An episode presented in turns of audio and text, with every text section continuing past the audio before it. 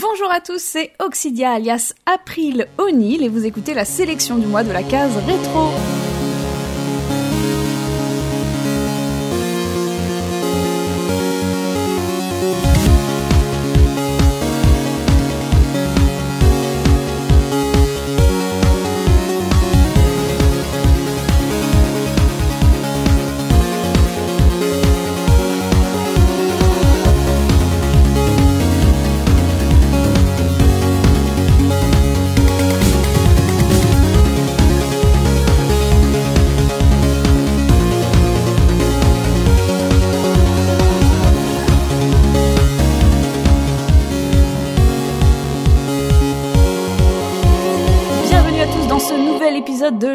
La sélection du mois, notre émission mensuelle qui explore les jeux de notre enfance autour d'une thématique. Autour de moi ce soir une équipe de caseurs hors pair, mangeuses de pizza, amatrices de kung-fu.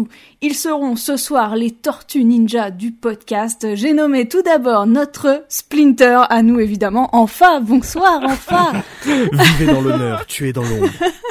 Ça ne te dérange pas que je t'ai donné le rôle du, du, du Du rat vieux Non, sage bon. J'ai dit Le du rat. vieux sage Nous serons... je suis tout aussi poilu, ça va. Ah. Nous serons accompagnés également de Leonardo, qui peut être Leonardo, il s'agit de Tosmo. Bonsoir Tosmo. Oh, bonsoir, euh, cher Oxidia. J'ai une question piège pour toi. Est-ce que tu sais, sachant que tu es Leonardo, quelle est ton arme de prédilection Ah. Ah, les katanas. Oh, bien joué, bien joué, bien joué. Il est au J'ai révisé taquet. depuis, hein. Il incarnera Donatello ce soir, l'intellectuel de service. J'ai nommé Zef. Bonsoir Zef. Salut à toutes et à tous, ça va et toi Bah ça va très bien, j'ai aussi une question pour toi. Est-ce que tu vas savoir me dire quelle est la couleur de ton bandana Euh, oui, c'est violet. Oh, mais ils sont très très forts, ils sont très très forts, Et mon arme est le fer à repasser. évidemment. Il fait du skateboard, il lit des BD, il est évidemment notre Michelangelo à nous, c'est évidemment Punky. Bonsoir Punky. Ouais, trop bien, c'est celui que je voulais. Évidemment. j'étais sûr, j'étais sûr que ce serait ta tortue Bon, préférée. J'ai préparé mon petit, ména- mon petit message de ninja. euh, guidé par le karma, j'apporte le good mojo. Et on termine avec la tête brûlée de l'équipe, c'est notre Soubi qui sera Raphaël ce soir. Bonsoir Soubi. Ouais, super, ouais. Oh, il est Tu bien Raphaël, moi j'aime bien. T'aurais préféré être Shredder peut-être euh, ce soir. Oh, si tu veux, on Non, non, échange, mais- Soubi. Et Sou- Soubi, c'est Donatello, évidemment. Tout le monde sait ça. Ouais, voilà. euh, Et c'est surtout que je manipule le bâton, alors. moi euh, aussi, mais je prends les sailles. hein. Je manipule le bâton. Non. C'est vrai. Eh ben, on aura deux ninjas violettes et tant pis. Moi, moi, euh, personnellement, je manipule le bastin. Oh, dimanche. Oh. Battez-vous Et comme vous l'avez peut-être déjà compris, nous vous avons concocté une sélection spéciale de jeux de ninja dans laquelle vous ne retrouverez pas vos tortues préférées malheureusement, puisque nos caseurs leur ont préféré d'autres pépites plus méconnues. 5 jeux rétro à découvrir ou à redécouvrir dans l'univers des ninjas si vous vous sentez prêt à revenir dans le temps. Je rappelle que c'est une sélection et non un top, on ne cherche pas à vous proposer les 5 meilleurs titres par catégorie, mais simplement à vous proposer un petit florilège de vieux jeux en fonction des goûts de notre équipe, ce qui nous donne aujourd'hui un jeu par caseur. Donc on va avoir une sélection assez variée. Et on va commencer tout de suite avec euh, Zef qui va nous proposer le premier jeu de cette sélection. Quelle est ta sélection Zef sur les jeux de ninja? Salut, c'est Raphaël. Alors du coup, on va euh, parler de Saigo no Nindu, qui est connu en Occident euh, sous le nom Ninja Spirit. C'est des Ouh. ouais euh, Ninja Spirit. du vieux matos. C'est euh, Le développé. titre vend du rêve à chaque fois. hein. c'est développé et euh, édité par IREM. C'est c'était conçu en arcade. Ça a été ensuite porté sur PC Engine, Amiga, euh, CPC, euh, Atari ST, Commodore 64. Même Game Boy au Japon, ZX Spectrum et euh, sur console virtuelle et c'est sorti en 88. Donc, Mhm, voilà. J'étais né, j'étais né. Ah, tu étais là en 88. Ok, tout va bien. Pas du tout. Non, même pas. Oh, c'est chaud. Ah, chaud. Quoi? Même pas Je compatis, moi je venais de mettre, j'avais 0 ans en 88. oh putain, j'avais 7. Oh, c'est chaud. Alors, euh, je vais commencer avec un petit pitch et puis résumer des, des mécaniques et, et du contenu. Alors, c'est ça se passe dans, dans une espèce de d'univers Japon féodal euh, fantasy avec des, des, des monstres et des trucs comme ça. Euh, le héros s'appelle Geku. C'est un jeune ninja qui voit son père mourir et puis il part se venger. Classique mais efficace. C'est triste. Clair. Bravo. Euh, moi, j'ai découvert avec la version PC Engine et je crois Amiga. Et c'est, mais il est pas très moche. Je sais plus s'il est jouable sur Amiga, mais bref, enfin, j'en ai qu'un vague souvenir sur PC Engine. C'était en 90 euh, où t'as un, un, un mode arcade et un mode PC Engine euh, qui euh, moi m'allait très bien parce que t'as 5 points de vie en mode PC Engine. Donc moi j'ai connu cette version qui était plus accessible. Et donc en gros le jeu, bah, tu incarnes un petit ninja, donc euh, petite taille à l'écran, euh, scrolling horizontal. euh, le saut est contrôlable, il peut faire des très grands sauts euh, qui sont relativement lents et souples, un peu comme dans les euh, les films d'arts martiaux euh, fantaisistes. où On voit les mecs sauter sur les sur les sur les branches et les cimes des arbres, tu vois. C'est genre c'est Mm. c'est du coton quoi. Oui. Et euh, donc ça ça fonctionne comme ça et ça et ça marche euh, et ça marche très très bien. Euh, les attaques c'est euh, c'est varié aussi, katana, euh, shuriken, euh, kusarigama. Alors ça c'est l'espèce de faux dans une euh, dans une espèce de fourreau en bois avec une chaîne, donc c'est comme une espèce de de, de grappin si tu veux, et euh, des bombes, des espèces de grenades qui explosent, qui font des flammes bleues. Et donc du coup c'est autant du corps à corps que des projectiles. Euh, les armes sont augmentables, euh, les attaques sont possibles dans toutes les directions, et tu as en plus euh, en bonus aussi, euh, comment dire, en items, t'as un truc, c'est les fantômes en support, c'est les euh, comme si le ninja se dédoublait, donc il a deux, euh, il a un, ou, un ou deux euh, fantômes derrière lui qui reproduisent les mêmes actions mais pas au même endroit. Et bah comme souvent en arcade en ce temps-là, bah, c'est un espèce de mélange entre run and gun, plateforme et shoot 'em up limite, Euh, et c'est ennemi en masse, hein, donc faut courir. C'est action non-stop euh, en 7 niveaux, c'est très dur et c'est one shot. hein. Tu te fais toucher, c'est fini. C'est chaud ça. D'accord. Euh, C'est pas- l'air épique. Ouais, c'est c'est pas un jeu. euh, franchement, sur PC Engine ça va, mais en arcade c'est un cauchemar. Moi, je suis super nul. Alors du coup, pour, pourquoi moi j'ai sélectionné ce, ce, ce titre-là? Parce que c'est un super souvenir de gosse. Euh, c'est un peu mon Revenge of Shinobi, parce que moi c'est des, des consoles Sega quand j'étais petit, j'ai j'ai j'ai pas eu accès, donc euh, je le compare un peu. C'est pas les mêmes jeux, mais euh, à l'époque où je voulais jouer à ce jeu-là, j'avais Ninja Spirit, ça m'allait très bien. Euh, bah en fait, t'as un level design qui est super inventif. Il prend le stage 2, c'est il t'installe immédiatement de la verticalité puisque c'est des arbres. Il y a des branches, donc tu peux autant avancer euh, de la gauche vers la droite que euh, grimper. Donc en limite, tu peux faire une partie du stage en, en diagonale. Euh, le stage 4, alors là c'est magique. je vais essayer d'expliquer.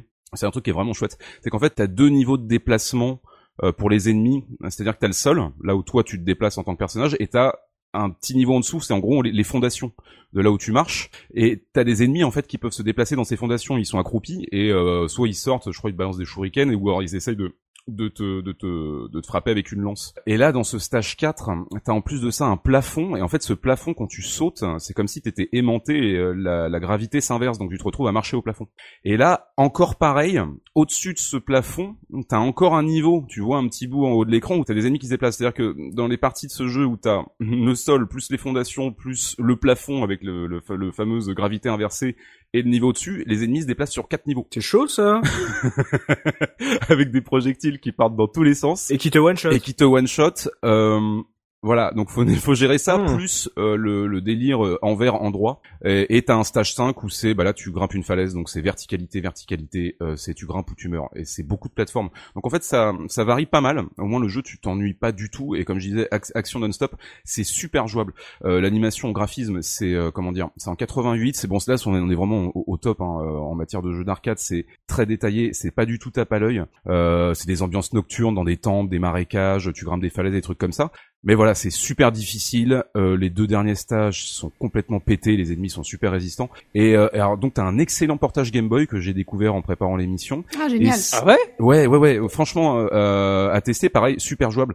Euh, et c'est le premier jeu, ça c'est juste vite fait petite anecdote, à obtenir un 10 sur 10 dans le magazine euh, américain qui est Electronic Gaming Monthly. D'accord. Euh, c'est pour la version PC Engine. D'accord.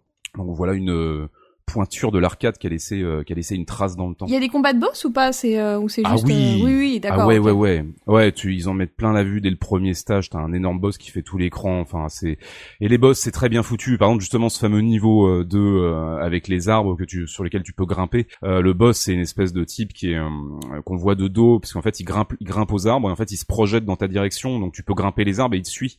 Ce qui fait que le combat il peut se passer comme toi tu l'entends le boss te suit. Donc tu peux grimper comme tu peux rester au sol et essayer de l'affronter en l'évitant lui qui essaie de t'attaquer en diagonale verticale etc Ah, Il y, a, y y des boss, ils sont aussi marquants que dans un R-Type ou autre. hein. Rien que quand tu vois hein. l'image, tu sais quel- de quel jeu tu Mmh, parles. T'as, t'as raison, Soubi, c'est vrai. Ouais, ouais, ouais. Ah bah R-Type, IRM quoi.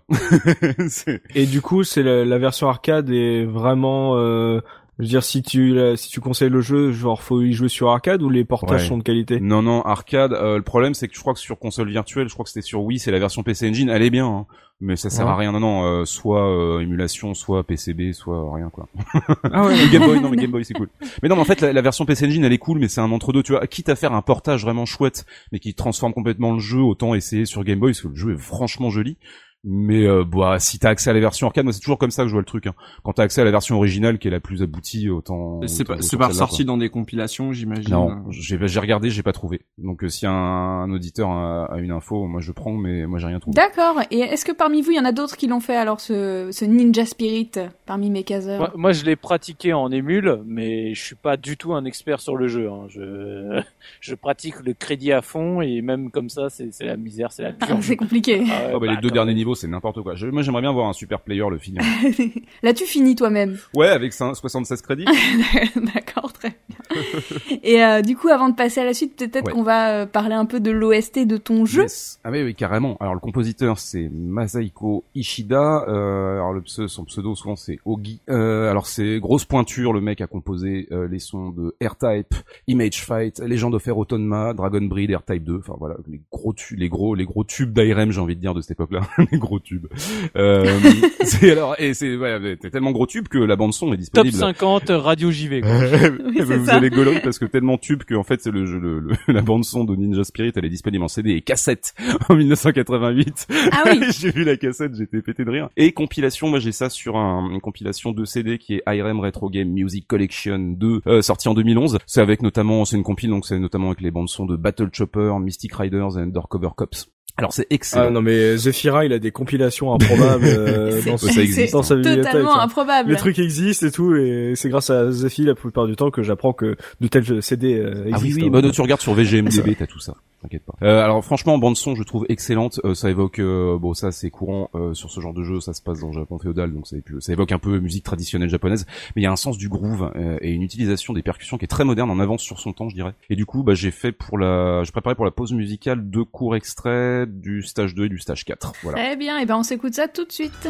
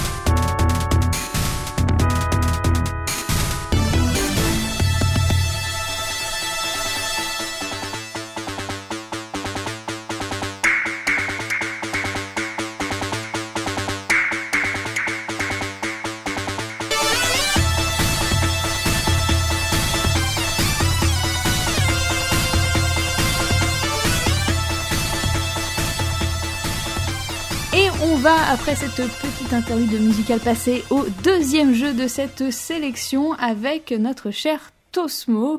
Tosmo, quel jeu de ninja tu vas nous conseiller aujourd'hui? Alors moi, bon, ça a été un peu le crève-cœur hein, parce que Parce que les ninjas, c'est ta grande passion. voilà, euh, non non non, parce que en fait, il y en a beaucoup, beaucoup, beaucoup, surtout des trucs, tu sais, bien vieux comme moi là, comme, euh, comme Saboteur, euh, Last Ninja et euh, Way of Tiger. ah, Last Ninja, là, là. Euh, voilà quoi, mais bon, c'est vrai que je m'étais surtout surtout éclaté sur euh, Ninja Commando de Alpha Alpha Denshi euh, sur Neo Geo. Oh, ce, oh, ce qui est titre. Ninja Commando, eh ouais. Non, mais oh Mais c'est trop bien. Eh ouais, ouais, C'est sorti en 92 et en fait, euh, bah, euh, si tu veux, le truc c'est que ça veut tout dire parce que euh, Ninja et Commando, puisque Commando, euh, c'est c'est pompé un peu sur le jeu Commando. D'accord. Le jeu, aurait- en fait, le jeu aurait pu s'appeler Commando Ninja, ça aurait rien changé. Non mais il y a un film déjà, euh, Commando Ninja, un film américain Ah, euh, des années 80. euh, J'ai vu ça, il Oh, est, ça il sent est- la il série est bien, Z. il est Oh. je vous conseille. Avec un ninja. Ah oui Ah, On va s'amuser ce soir. tout ça. Mais bon, dans le jeu, il y Ah, a un ninja blond, hein. Ah oui, j'ai dû voir ça sur Nanarland. ouais. Et dans le jeu, il y a quand Ninja même un- américain de père en fils, Voilà, il y, y en a un américain dans le jeu, quoi. Très très blond, très très américain. Très très gominé. Non, non, bon, donc c'est un jeu, c'est un top-down euh, run and gun, donc euh, vu de haut. En fait, le, pitch, c'est que il y a un méchant, Monsieur Spider, qui euh, a construit une machine à voyager dans le temps et qui fout le bordel dans les époques. Donc nos ninjas, qui sont au nombre de trois, donc le, le fameux ninja américain, une ninja anglaise et le ninja quand même qui vient du Japon parce qu'il faut un quoi quand même hein. mais lui mais, mais lui lui il a le masque tu vois c'est Le trou ninja. Vrai, quoi. Ouais, c'est euh, ouais, c'est le c'est le mec de Shadow Dancer avec le costume tête. de Strider. oui c'est ça c'est ça c'est ça donc il s'appelle Ryu et donc Oh Et mec, mais euh, Alpha à cette époque-là, ils ont une obsession avec foutre le bordel dans le, euh, en faisant des voyages dans le temps, parce que World Heroes c'est le même scénario. Ah non, Oui, euh, mais- Ninja plus voyage dans le temps égale chef-d'œuvre. hein. c'est bien connu. les univers sont reliés hein Marty, Marty, mais tu es un ninja. les univers sont reliés puisqu'en fait j'ai chopé une petite anecdote dans l'excellent euh, euh, livre de Franck Latour euh, aux éditions Decline euh, Neo Geo Anthologie, c'est-à-dire que euh, Joe le ninja américain a été euh, formé par euh, le clan euh, de Hanzo il me semble, Ah, d'accord. euh, World Heroes et la fille Rayar a été formée par le clan de Fuma. De Fuma, d'accord. Donc en fait, c'est connecté à l'univers de World Heroes. Ah, c'est le, voilà, c'est d'accord, c'est l'univers partagé de Alpha logique maintenant. Ah, Tout tout, s'explique. Tout. Voilà, Oui. c'est- très très tout, tout s'explique. Fuma et Hanzo qui sont les. Ryu et Ken de World Heroes qui a été un jeu populaire de baston de début des années 90 et qui a lui aussi laissé sa petite trace au fond du slip du jeu vidéo. Et oui, et oui, Oh. et oui. Eh non mais attends, eh, oh là là. Eh, C'est ça, le- le c'est- jeu alpha. hein, C'est le ça, non, non, c'est ça. le. Non, non, je suis super fan d'Alpha. Euh, c'est en quelle année tu dis alors Ninja Commando? 92, 92. D'accord. Ouais, ouais, ouais. Et euh, donc en fait, bah, euh, ce qui est sympa dans le jeu, c'est qu'il y a sept niveaux. Le premier niveau est, est toujours le même. C'est un petit niveau où tu vas aller, euh, comment dire, euh, essayer d'empêcher le gars de, de partir dans le temps. Et Ouais. après, en fait, les, les, les niveaux euh, qui sont euh, plusieurs périodes de l'histoire, en fait, bah c'est ils sont pas dans le même ordre quand tu Ah. quand tu rejoues en fait. Ah. Tu peux tu peux par exemple commencer euh, au hum, au Japon euh, pendant la guerre civi- civile à la période Sengoku, comme tu peux tu peux commencer au à l'âge de pierre. C'est D'accord. aléatoire C'est aléatoire ou c'est par rapport à ce que tu fais? C'est euh, non non c'est aléa- c'est complètement aléatoire. Mais du coup, il n'y a pas des difficultés en fonction des époques? Euh, non non non non non non c'est à peu près on va dire les, la difficulté est à peu près la même c'est juste en fait l'univers graphique qui change et bien sûr les euh, tout ce qui est sprite etc qui sont aimés par rapport à l'époque. Euh, D'ailleurs c'est assez rigolo parce que bon euh, certains boss sont euh, sont bien marrants quand même quoi. hein, Mais, on va dire. mais du coup, c'est il y a des tous les niveaux sont tout le temps en chaque partie ou il y a des niveaux qui passent à la trappe suivant le le côté aléatoire Non tu les fais tous. Non tu les fais tous. D'accord. Donc si, les, si la difficulté est la même et que tu les fais tous, en fond, au, au final, c'est dire le côté aléatoire ne sert pas à grand chose quoi. Si euh... non mais la question c'est est-ce qu'il y Il a un prend des avantage- pincettes. Non, mais est-ce qu'il y a un avantage à prendre un- à avoir un niveau plutôt que de- que sur une partie Non, il y a pas, hein non, il y a, il y a- il y a pas d'avantage, mais j'ai trouvé ça sympa parce que en fait, Ça quand varie tu- les parties en fait. Ouais, c'est ça, Quand- il quand- cons, quoi. Voilà, quand tu quand tu mets ta pièce en arcade, en fait, quand tu joues chez toi, c'est pas trop important, mais quand tu Bien mets sûr. ta pièce en arcade, tu veux, tu peux voir euh, d'autres univers dans le Mmh, jeu. quoi. c'est ça vrai. qui est Oui, sympa. voilà, si, si tu te, si tu juste. tentes juste Ouais. après ces niveaux-là, si tu recommences une partie, au moins t'as un autre niveau, donc ça te pousse à remettre une pièce. Pour Ouais, voir- pour un jeu d'arcade, ouais, c'est une super idée effectivement. Je suis d'accord. Donc voilà, et, et, euh, au niveau de la jou- jouabilité, en fait, on n'est pas trop, euh, tu sais, c'est pas du, c'est pas, euh, faut pas être sorti de Saint-Cyr. Hein, euh, euh, t'as la fonctionnalité, euh, t'as trois boutons, Ouais, dont le, le bouton tir, en fait, plus tu le mâches, plus tes tirs sont balèzes. d'accord. Donc faut être un bourrin. hein. euh, tu as euh, tu as un bouton euh, qui te sert à, à une spéciale, un gros gros coup, qui te mange de la vie par contre, Ah parce que tu n'as pas trois vies. Tu as une barre de tu as une barre d'énergie qui peut se remplir au fur et à mesure que tu avances avec euh, certains items. Euh, à la fin de la barre d'énergie, bien sûr, tu perds. Donc, euh, faut faire gaffe aux gros coups si tu le fais et quand tu le fais. Mhm. Et tu as aussi la possibilité, et ça j'avais bien aimé, de faire des entre guillemets des roulades dans les quatre directions, à droite, gauche, avant, arrière, pour éviter les tirs des ennemis. Je sais pas si vous voyez euh, dans comme le jeu Nam 75. Exactement. D'accord. Ça, en fait, ça retire la hitbox ou c'est juste euh, ça te la diminue Non, ça te, ça, ça, ça, ça te, re- ça te retire la hitbox, il me Mmh, semble. hein. d'accord. Si je dis pas de bêtises, ça te retire la, la hitbox. D'accord. Euh, ça, je crois que ça, enfin, ça, ouais, peut-être pendant un court moment. mais, euh, Si, si, si, si. Non, mais le temps, le temps que tu fais ta roulade, il me semble que tu, tu, t'es invulnérable. Ouais, donc en fait, c'est la roulade esquive d'un Dante dans Devil May Cry, quoi. C'est l'équivalent. Ouais, Voilà. Et Ouais. puis, en, en même temps, ça te permet d'envoyer un shuriken. exactement. Pour par exemple Joe, Joe dans le sens opposé où tu fais ta roulade. Mm. Donc ce qui est euh, ce qui peut être un peu un gros shuriken qui tue directement. Mmh. Donc ce qui peut être euh, un mouvement stratégique aussi. Et il est beau le jeu? Ouais. Le jeu est très beau justement, Oui, c'est parce oui. que c'est pour ça qu'à l'époque, à l'époque il était très beau. Maintenant là, tu le vois, tu dis ouais bon, on a on a on a fait mieux sur euh, sur Neo Geo, Mhm. mais euh, moi moi ce qui me l'avait vendu, c'était les screens dans les euh, dans les différents mags, Ouais. parce que bah bien sûr les mecs prenaient les les screens quand le gars fait un gros pouvoir, donc en fait quand il fait un gros pouvoir, le sprite grossit, il prend il prend pratiquement tout Oui, l'écran. parce qu'il saute en Il y a fait. de la hein. triche. Il saute en l'air, donc il grossit petit à petit à l'écran et il reste en l'air et balance son attaque, genre euh, Et- il détruit la terre. C'est trop bien. Et puis euh, faut dire que les couleurs sont assez chatoyantes Ah, et c'est assez joli pour euh, pour pour euh, pour l'époque parce que c'est un des premiers jeux, je crois. Enfin, c'est pas c'est pas le premier, mais euh, c'était au début de la Neo Geo et euh, ça le fait super bien. Il a très bien Ah, vieilli, je trouve, celui- celui-là Oui, en particulier. tout à fait. Tout à fait. D'accord, très bien. Et euh, est-ce que certains d'autres euh, parmi vous ont déjà fait ce jeu Je crois que Zef, j'ai cru comprendre que toi, t'avais déjà mis les mains dessus. Ah bah ouais. mais non, mais en fait, tu vois, c'était quoi? C'était Commando, le, le, le run and gun vu de dessus de Capcom. Euh, c'était la suite, c'était Mercs. Ouais. Et puis t'avais euh, SNK avant, même avant. Ouais, c'est ça. Je crois que SNK avait fait Ikari Warriors. Je sais plus qui le premier a, a sorti. Je sais pas qui le premier a sorti le gun en fait. Oui, oui, oui, c'était ça. Ouais. Commando était avant euh, Ikari. Oui, il était complètement avant, ouais, tout à fait. Ok, donc c'est Capcom et c'est SNK qui a copié. Et derrière, du coup, bah t'as Alpha qui se fait son petit classique du genre. Moi, le jeu, je le trouve, c'est pourquoi. Enfin, il y a des jeux Neo Geo, t'y rejoues pas, et d'autres, t'as- t'y rejoues toujours avec plaisir. Bah celui-là, parce que il est super fun. Le jeu est vraiment généreux. Il est long. hein. Enfin, pour un jeu d'arcade, il y a des jeux qui se terminent bien, bien, bien avant. Et c'est ni trop court ni trop long. C'est plaisant à refaire. Voilà, moi, je, je recommande Ninja Commando. Et euh, du coup, par rapport euh, à euh, pour y jouer aujourd'hui, euh, qu'est-ce que Mam. qu'est-ce que vous Ah conseillez? Bah, Alors, plutôt Euh, l'émulation? c'est fouillis, hein, parce que vu le prix Un des sac de pièces. AES, C'est délicat. c'est délicat. Et puis pour retrouver une borne, une borne avec le jeu. euh, Encore plus délicat. Oui, tout à fait. Il n'y a eu aucun euh, remake, euh, aucun portage.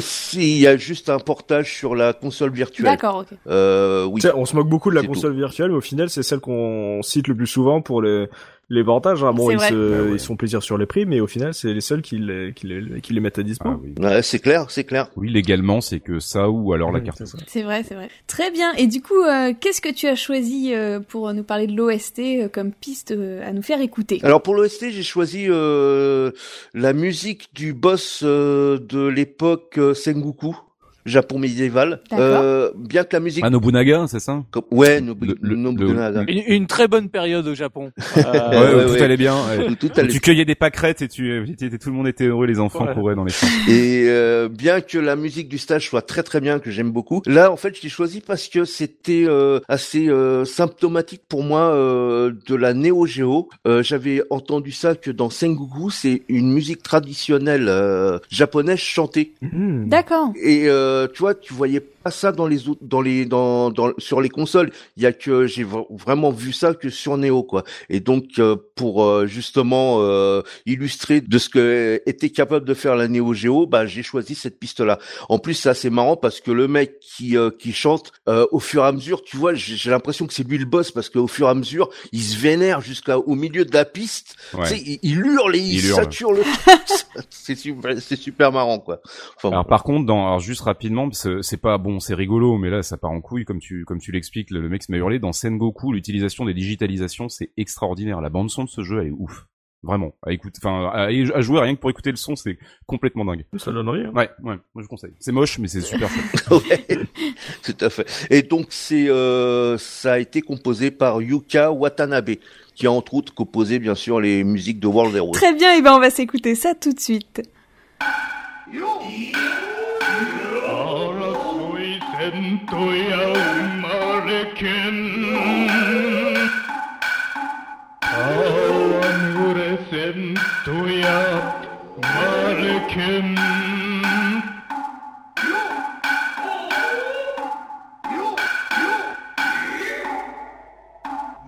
愛欲即是と恩識即是と Bye.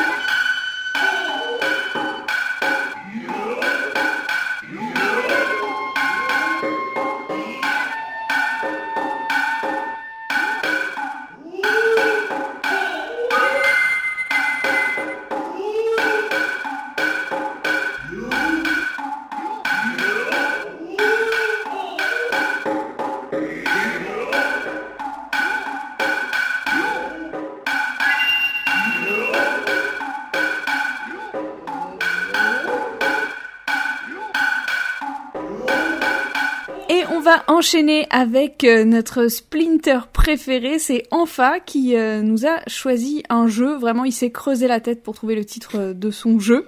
Mais oui. Est-ce que tu peux nous dire de quel jeu tu vas nous, nous parler?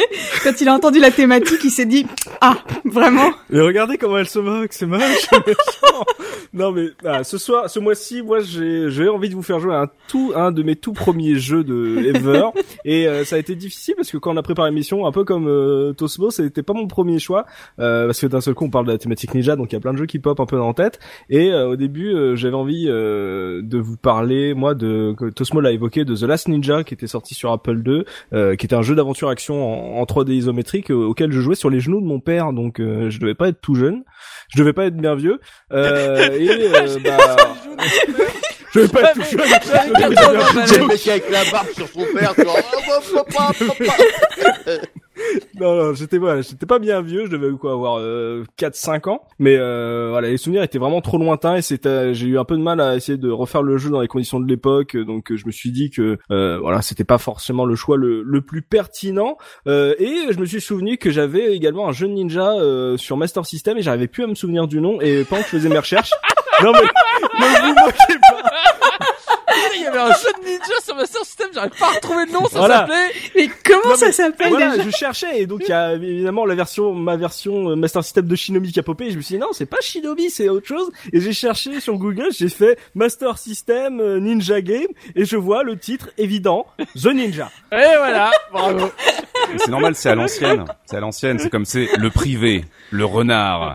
Euh, C'est un ninja. et voilà, c'est, euh, je vais, euh, voilà, ce mois-ci, euh, je, je vais vous parler vraiment de, de The Ninja, euh, qui euh, est un run and gun 8 bits qui est assez exigeant et que je trouve plutôt cool. Euh, et du coup, quand je me suis renseigné et que c'est- je me suis rappelé, parce qu'à la base, j'avais que un souvenir de la jaquette avec un, un petit dessin de ninja qui Magnifique lance un, un, shou- Ah un shuriken qui est super classe. Je, je- je- elle est, elle est d'une simplicité, mais elle est, elle est, elle Pire est- jaquette. mais non, elle est sympa, elle est, Ah, elle est dégueulasse. Oh, Elle est horrible. je le dirai toujours, ce n'est rien à côté du pied de Black Belt. Mais oui, Ah, la Black Belt, c'est la pire. Exactement. ah moi, je, moi, voilà, moi, j'ai, moi, j'aime beaucoup celle, évidemment, c'est pas Shinobi, mais tu vois beaucoup- celle de Ninja Gaiden à côté, franchement. Non mais euh, voilà, vous comparez ce qui est pas comparable. Je vous parle d'un, d'un jeu sympathique, tu vois, un jeu mignon. Donc un petit point sur l'historique euh, de ce sur ce jeu parce que à la base The Ninja c'est un portage euh, du euh, jeu d'arcade Ninja Princess One Megaban euh, qui est sorti en 86 en arcade euh, de Sega, euh, qui était lui-même un portage masculin de Ninja Princess que Sega avait sorti toujours en arcade en mars 85 et euh, quand euh, Zephyrin parlait de Commando et de Ikari Warriors euh, donc Ninja Princess est sorti avant Commando. C'est un run and gun qui est sorti euh, avant euh, Commando, euh, quelques mois avant Commando, mais bien avant euh, Ikari Warriors euh, du coup.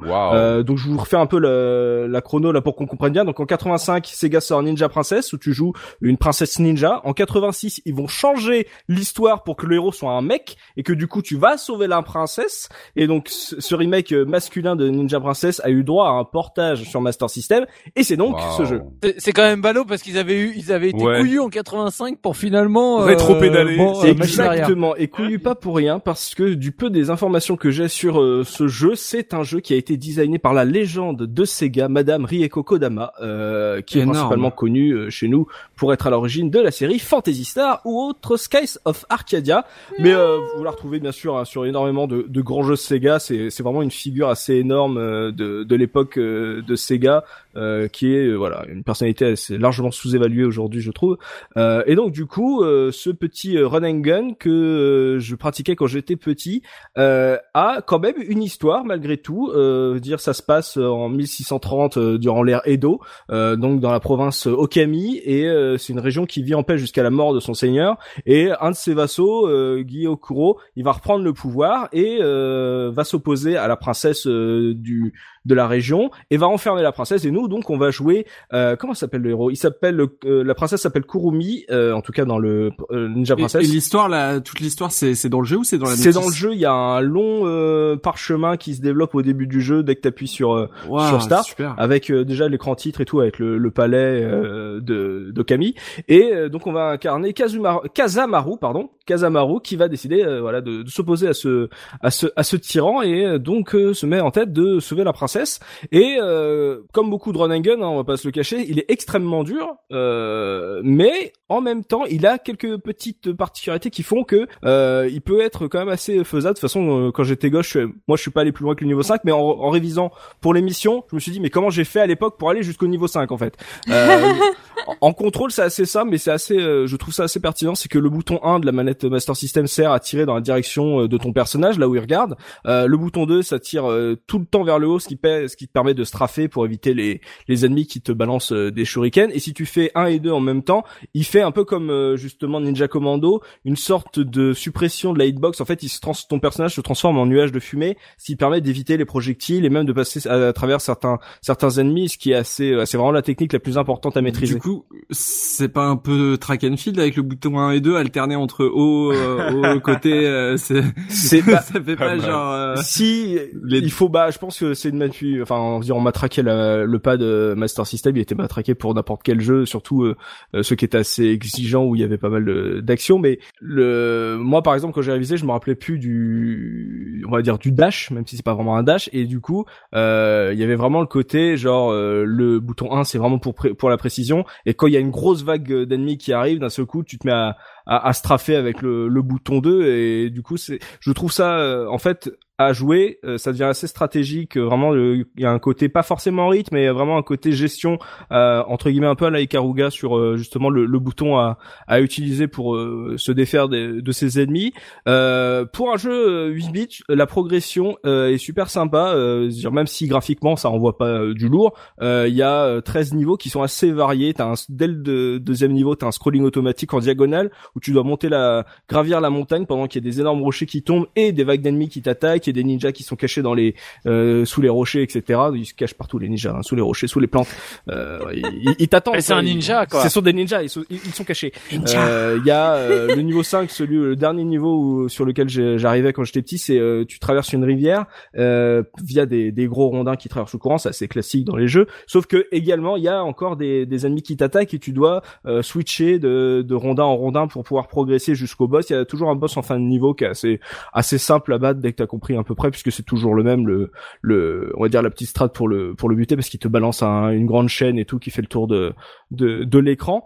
Euh, t'as un niveau où tu vas devoir grimper le mur du château par exemple euh, et t'as des passages secrets. Ils ont c'est vraiment pour un petit jeu un, un petit run and gun de 86 enfin le portage de Master System date de 86 je l'ai trouvé hyper complet en, y- rejouant euh, même s'il est dur c'est à dire c'est c'est assez varié etc je trouve qu'en plus 13 niveaux c'est pas mal du tout euh, pour un jeu de ce type.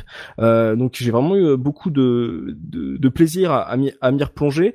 Euh, il y a un mode de joueur en alterné euh, comme dans beaucoup de, de jeux. Bon voilà c'est juste anecdotique.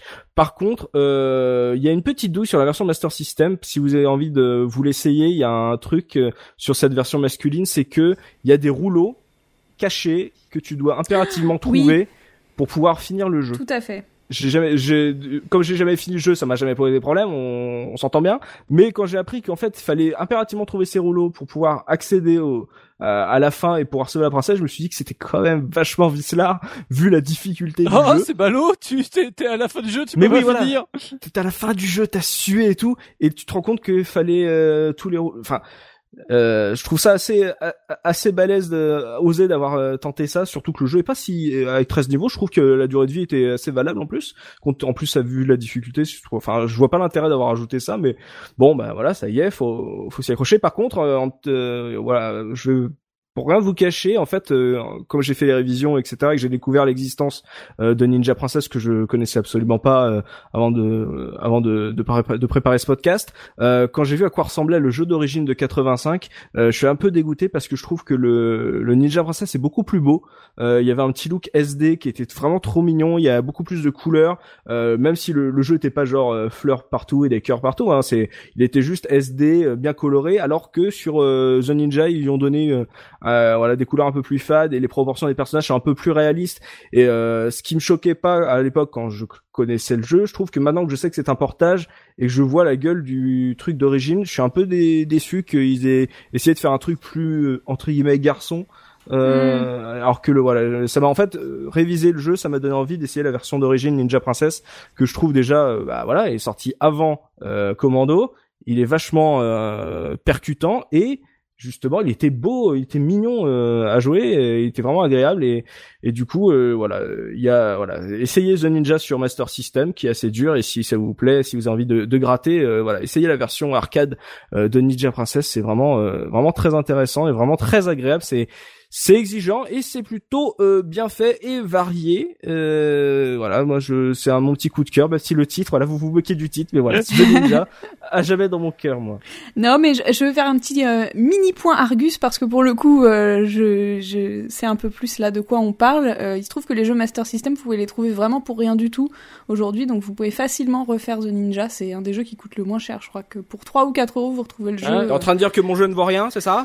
Mais pas du tout, pas du tout. Justement, il est facilement accessible. On peut facilement le, le retrouver et y jouer sur la sur la console d'origine. Mais Voilà. et Soubi, toi, euh, le, le Master System fan, tu l'avais celui-là? Non, Ah oui, je c'est l'avais pas. euh, en fait, euh, pour l'anecdote, euh, j'avais parlé euh, au moment où on avait fait les premiers épisodes sur Shinobi. Où, euh, moi, j'avais fait un caca nerveux euh, quand j'étais tout petit euh, parce que j'avais un, cousin qui avait eu Shinobi et du coup j'étais trop jaloux et compagnie. Et en fait, faut savoir que des années plus tard, donc moi The Ninja, je l'avais un peu on me l'avait prêté, j'y avais un peu joué, mais j'avais pas plus accroché que ça par rapport à d'autres jeux que j'avais sur ma Master System parce que je pense quand même que c'est quand même un jeu plutôt de- du début de la Master System. C'était pas coup, Shinobi surtout. Oui, oui. Voilà, c'était pas Shinobi. et Du coup, bon, Ou il- Kung Fu Kid. Kung Voilà. Fu Kid avait un look plus euh, plus enfantin, mais était beaucoup plus facile. Voilà, donc euh, je- en fait, je l'avais un peu testé, mais j'avais un peu mis- rapidement mis de côté. Et euh, par contre, des années plus tard, euh, une fois, je- quand j'étais au tout début, euh, première année de fac, je rencontre quelqu'un qui était un passionné de, de jeux vidéo. On discute comme ça sur le sur le quai du train et euh, on parle comme ça de, de vieilles consoles. Et il- je découvre qu'il aimait la Master System et euh, il me fait, ah bah tu vois, euh, The Ninja c'est le jeu où j'ai fait une crise de nerfs à ma mère pour la voir et tout. Et du coup, quand il m'a dit ça, j'ai fait, tiens, ça me rappelle quelque chose, ça.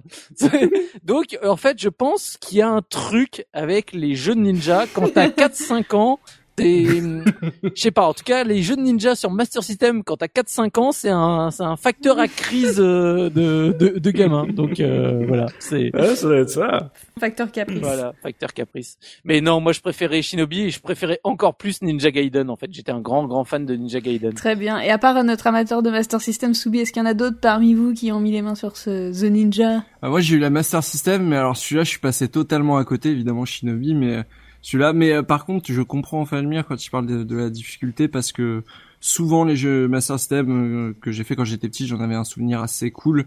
Et quand j'y rejoue aujourd'hui, j'ai fait waouh, mais c'est balèze en fait.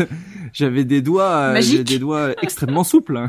ouais, c'est. Moi, j'y ai pas joué, mais j'ai vu la, j'ai vu la jaquette. Alors moi, j'aime pas les, j'aime pas les.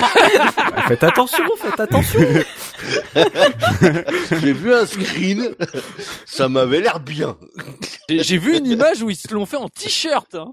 Ouais, pourquoi pas? Eh ben exactement. Moi, ça me choque pas parce que j'aime pas le vieux quadrillage là des, j'aime pas le graphisme, Euh, mais l'image avec le petit ninja et les shurikens, bah, c'est super moderne en fait, co- en fait comme rendu. Je trouve ça super réussi. Enfin, je trouve que maintenant un visuel comme ça, il a la patate encore maintenant. Mais ça fait logo. Moi j'adore le quadrillage de la Master System, j'ai le même dans ma cuisine. Pour te Ah dire. oui, voilà. on a tous, un- on a tous la- la- le graphisme de la Master System dans nos cuisines.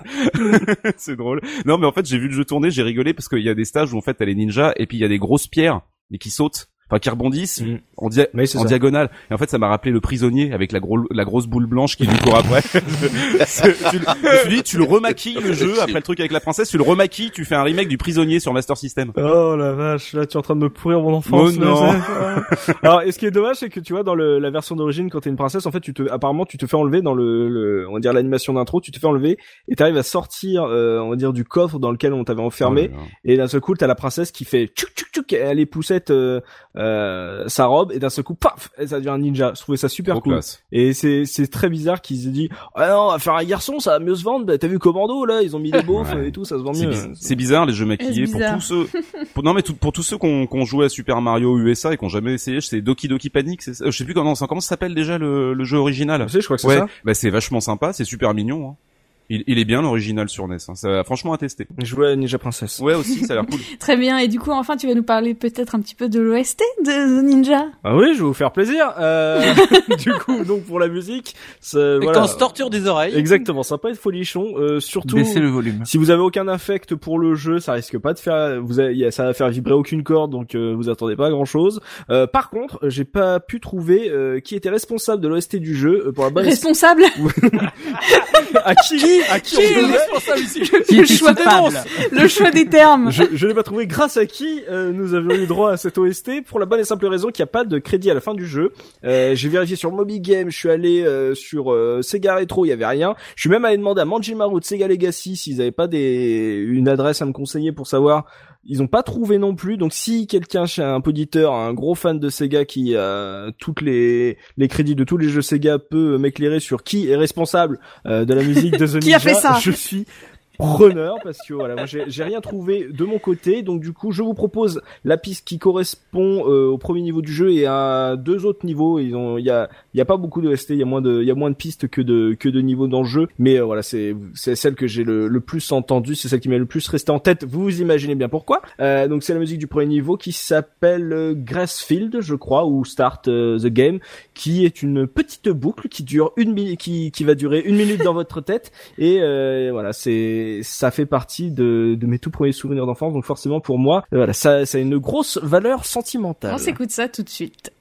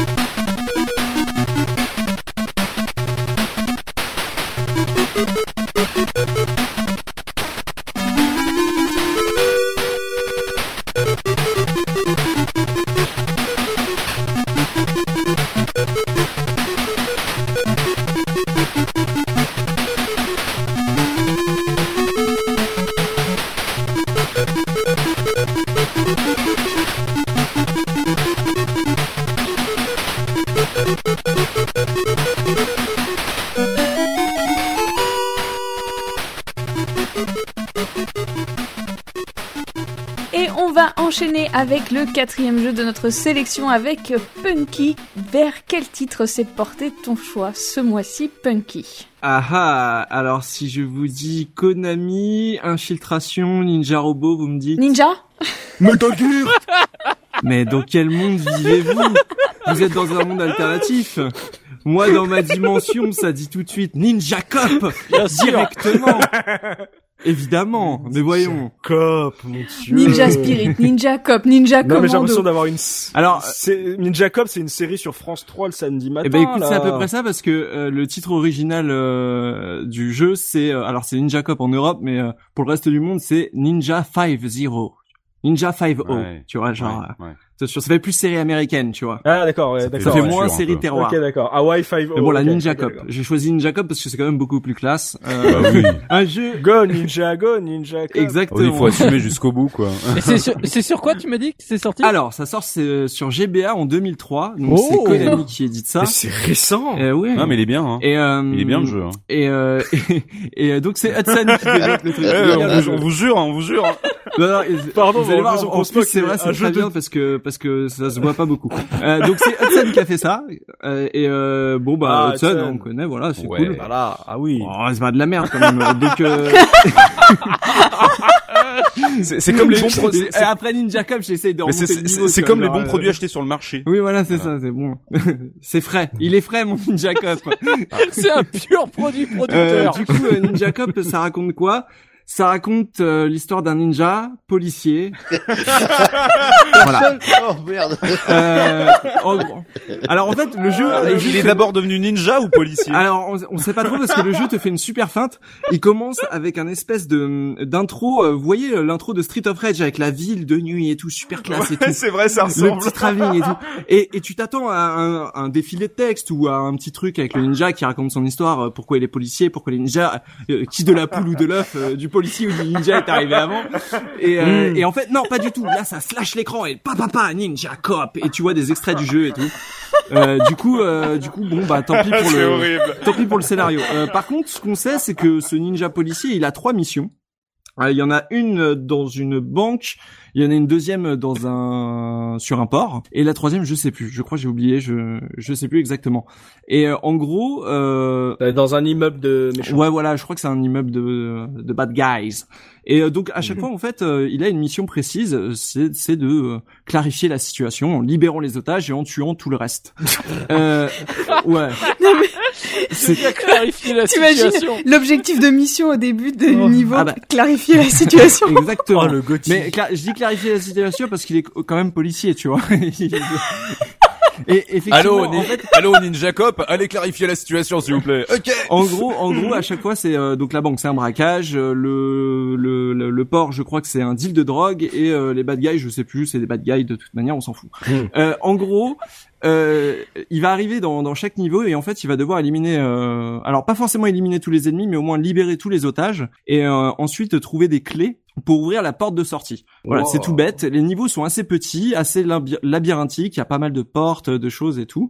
Et, euh, le, et, truc, euh, le, le truc des le truc des clés pour euh, aller à la fin du niveau, c'est vieux ça. hein. ah oui oui c'est mais, mais pour un jeu, non mais pour un jeu de Pour 2000 2003, mais en fait, pour allez pour un le- jeu de le- 2003, ça fait vieux. Hein. le côté vieillot en fait il est là parce que en gros le côté policier il est là euh, dans le sens où c'est très puzzle c'est-à-dire que Ah. euh, une des capacités que vous avez c'est de pouvoir faire un scrolling de l'écran pour voir ce qui se passe plus loin donc vous avez en quelque sorte des jumelles. Donc votre personnage n'est plus à l'écran mais vous pouvez naviguer euh, plus ou moins loin dans le niveau euh, pour voir euh, pour voir où sont les ennemis et comment euh, comment approcher la situation parce que chaque situation, chaque salle et tout se voit un peu comme un puzzle, à savoir quel ennemi tuer en premier, euh, quel euh, quel ennemi peut tuer l'otage, etc. Donc il va falloir utiliser vos capacités par contre de ninja, moins de policiers sur le coup, mais plus de ninja euh, pour pour vous infiltrer derrière les ennemis, pour les tuer de loin sans qu'ils vous voient, etc. Pour arriver sous eux grâce aux plateformes, etc. Pour ce faire, vous avez à votre disposition un certain nombre de pouvoirs de ninja. Euh, pouvoirs de ninja qui Eh, commencent c'est par... le Pierre Bel, c'est le Pierre Belmar du podcast, Eh, un peu qui ah te ouais, vend ça. carrément. Alors pour ce faire, Bah, euh, avec un nom aussi pourri que Ninja Cop, euh, c'est réaliste. Hein. le Super Ninja Cop 3000. Euh, du coup, vous avez euh, vous avez plusieurs capacités. Donc le Shuriken classique qui va évoluer en fonction des petits bonus que vous allez trouver au fil de votre avancée dans les niveaux. Euh, vous avez du corps à corps. Euh, donc il y a une touche de corps à corps, c'est la touche R, la gâchette de droite.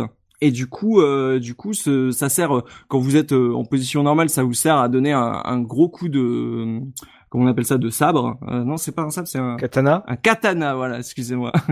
C'était un, un- un gros coup de katana et en gros, euh, cette touche R quand vous êtes en saut, elle vous permet de tourner sur vous-même euh, façon Sonic avec le katana dans les mains. Donc c'est assez cool. C'était un peu, euh, je crois, dans les Tortues Ninja qu'il y avait ça aussi euh, sur NES, où on pouvait faire la boule avec le sabre. euh, C'était assez cool. Et en gros, euh, ces capacités euh, de, hum, de katana, elles sont un peu plus puissantes parce que généralement, elles tuent les petits ennemis en un seul coup. Donc si vous avez, si vous arrivez à vous approcher euh, sneaky et tout euh, derrière votre ennemi euh, qui a un otage, vous pourrez le libérer euh, sans problème. Sinon, avec le shuriken, on peut les libérer aussi, mais il y a un espèce de petit timing entre le moment où les ennemis tirent et le moment où ils ont euh, l'otage en joue. Mhm. Donc il faut bien faire attention à calculer, sachant que les, shuri- les shurikens euh, vont plus ou moins vite selon euh, le niveau d'évolution.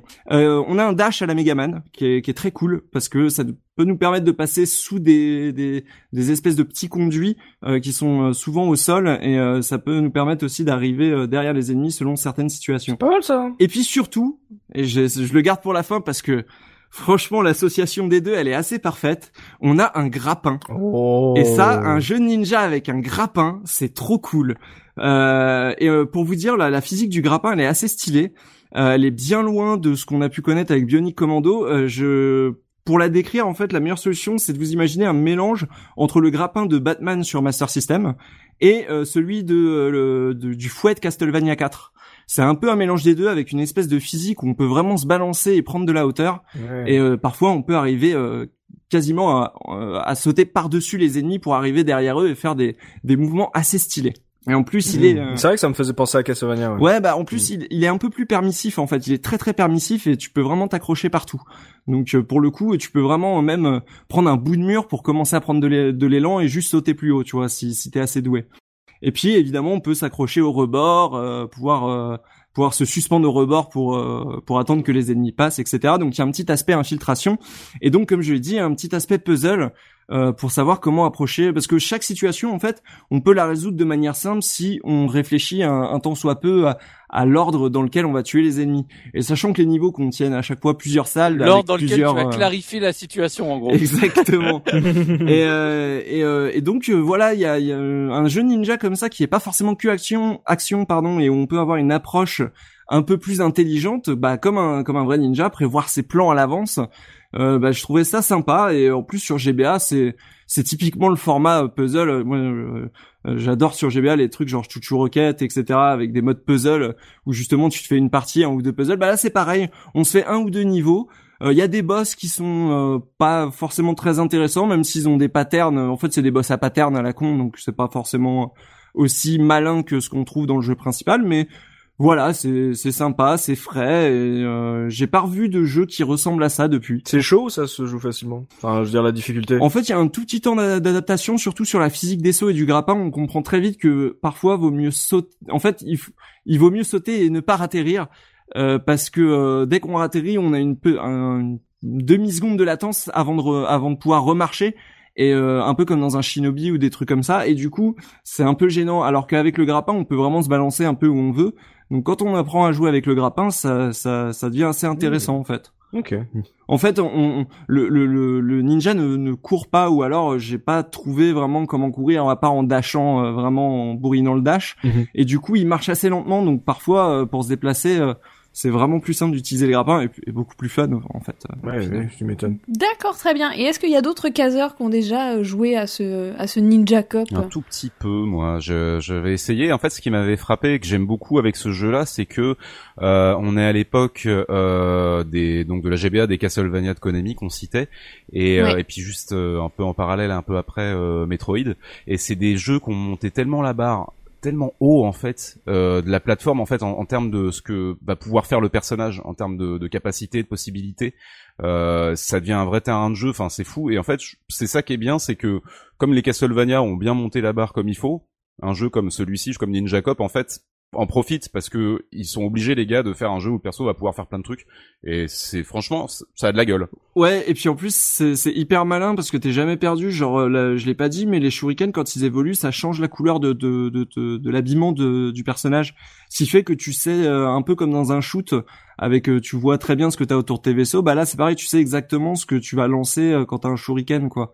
Donc c'est c'est il y a plein de trucs malins comme ça, euh, même au niveau de l'interface et tout. Je trouve ça vachement propre. C'est dommage que euh, voilà Ninja Cop quoi. C'est- dommage de l'avoir vendu un peu. euh, Non, parce qu'il y a pas d'humour. Genre. Euh, Non, non. Il y a pas un petit côté rigolo. pas spécialement bah les décors sont un peu kitschouilles c'est voilà des bangs des machins c'est tout tout est un peu cliché euh, on on sait pas trop si c'est fait avec du second degré ou si c'est euh, un peu premier degré mais euh, pourquoi pas euh, c'est un jeu qui reste rigolo et en fait je pense que c'est un jeu qui qui pensait pouvoir uniquement vivre euh, par son concept et euh, malheureusement euh, c'est un concept qui est plutôt long à expliquer pour pour expliquer que c'est pas qu'un simple jeu de ninja et du coup je pense que ça leur a fait défaut sur le coup ça plus le nom quoi. Mm. C'est vrai qu'il est un peu un petit peu kitsch dans son rendu, mais il est pas mais il est pas vilain par contre. Je trouve que c'est plutôt un joli jeu pour de la GBA. Oui, c'est pas peu... c'est pas ce qu'il y a de mieux hein, mais bon. euh, Non, mais c'est un peu ce que c'est standard par rapport à ce qu'on se trouve, ce qu'on trouvait Ouais, en, ouais, ouais. en graphisme 2D. C'est un peu des trucs pré-rendus. euh, ça donne un petit aspect Mortal Kombat euh, sur le personnage euh, qui est un peu crado, oh. mais Ah, tu trouves? D'accord. oui, mais c'est pas, franchement, c'est pas gênant. Et puis moi, honnêtement, j'ai fait mes révisions sur un, un écran qui est plus grand que que que ce que j'avais à l'époque sur la GBA. Donc, euh, Ah, il serait trop classe sur ta sur ta GBA euh, micro là. Ouais, bah ouais, typiquement, euh, c'est un jeu, euh, je rêve de le retrouver pour y jouer sur GBA Micro euh, parce que euh, c'est le, en fait, c'est le format euh, de stage. En fait, il y a, il y, a, il y a quoi? Il y a une dizaine de stages euh, par euh, par euh, situation, on va dire. Euh, et c'est, on fait un petit stage par-ci, deux petits stages par-là, on se fait le boss, etc. On apprend les patterns. C'est un petit jeu à l'ancienne qui est pas très long. Il y a un mode, il y a un mode facile. Donc euh, je l'ai pas, je l'ai pas précisé tout à l'heure quand tu as posé la question, mais euh, ouais, il y a un mode facile et qui est euh, très très accessible. voilà. En plus, c'est c'est un jeu à barre de vie, c'est pas un jeu où tu meurs en deux coups, euh, donc euh, il y a voilà, il y a de la vie à retrouver dans les niveaux, etc.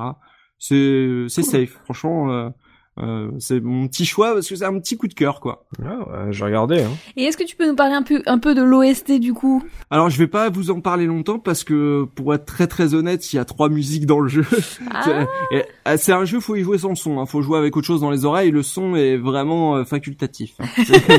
vous pouvez franchement. Donc on rappelle que la sélection du mois basée sur une OST présentée pour chaque jeu, en fait, à chaque fois qu'on en fait, on se dit bon l'OST. Euh, Bah ouais, ouais. non mais c'est pas grave. Bon. Euh, je vais dire, c'est quoi Il y a une musique dans le jeu et elle est pas mal. Il y a, enfin, une musique euh, principale, c'est celle qu'on entend dans tous les niveaux et euh, elle est pas mal. Elle, bon, elle reste en tête. Au bout d'un moment, on a envie de l'enlever. Mais je veux dire, euh, elle a tenu assez longtemps. Elle a tenu une bonne heure, quoi, jusqu'à ce que je me rende compte que putain, mais c'est Mes oreilles saignent, tout à l'heure, en fait. voilà, c'est ça. mais Sinon, c'est pas gênant. Il y a une musique pour les boss. Les musiques sont cool. Faut les écouter au, mo- au moins une fois. Mais après, c'est un jeu que tu peux jouer sans le son. Typiquement, c'est un jeu que tu joues dans, dans un trajet en métro, euh, etc. Mhm. Quoi. très bien. Eh ben, on va s'écouter ça tout de suite. Oui, je vous ai choisi la musique du, du, la seule musique en fait. La seule musique pour MP3. C'est son titre, la seule La musique. seule musique. C'est Voilà. parti. C'est Désolé. parti pour la seule Désolé au musique. monsieur qui l'a composé. C'est un, un genre en soi, la soul, c'est comme la soul, tu vois. C'est la seule musique.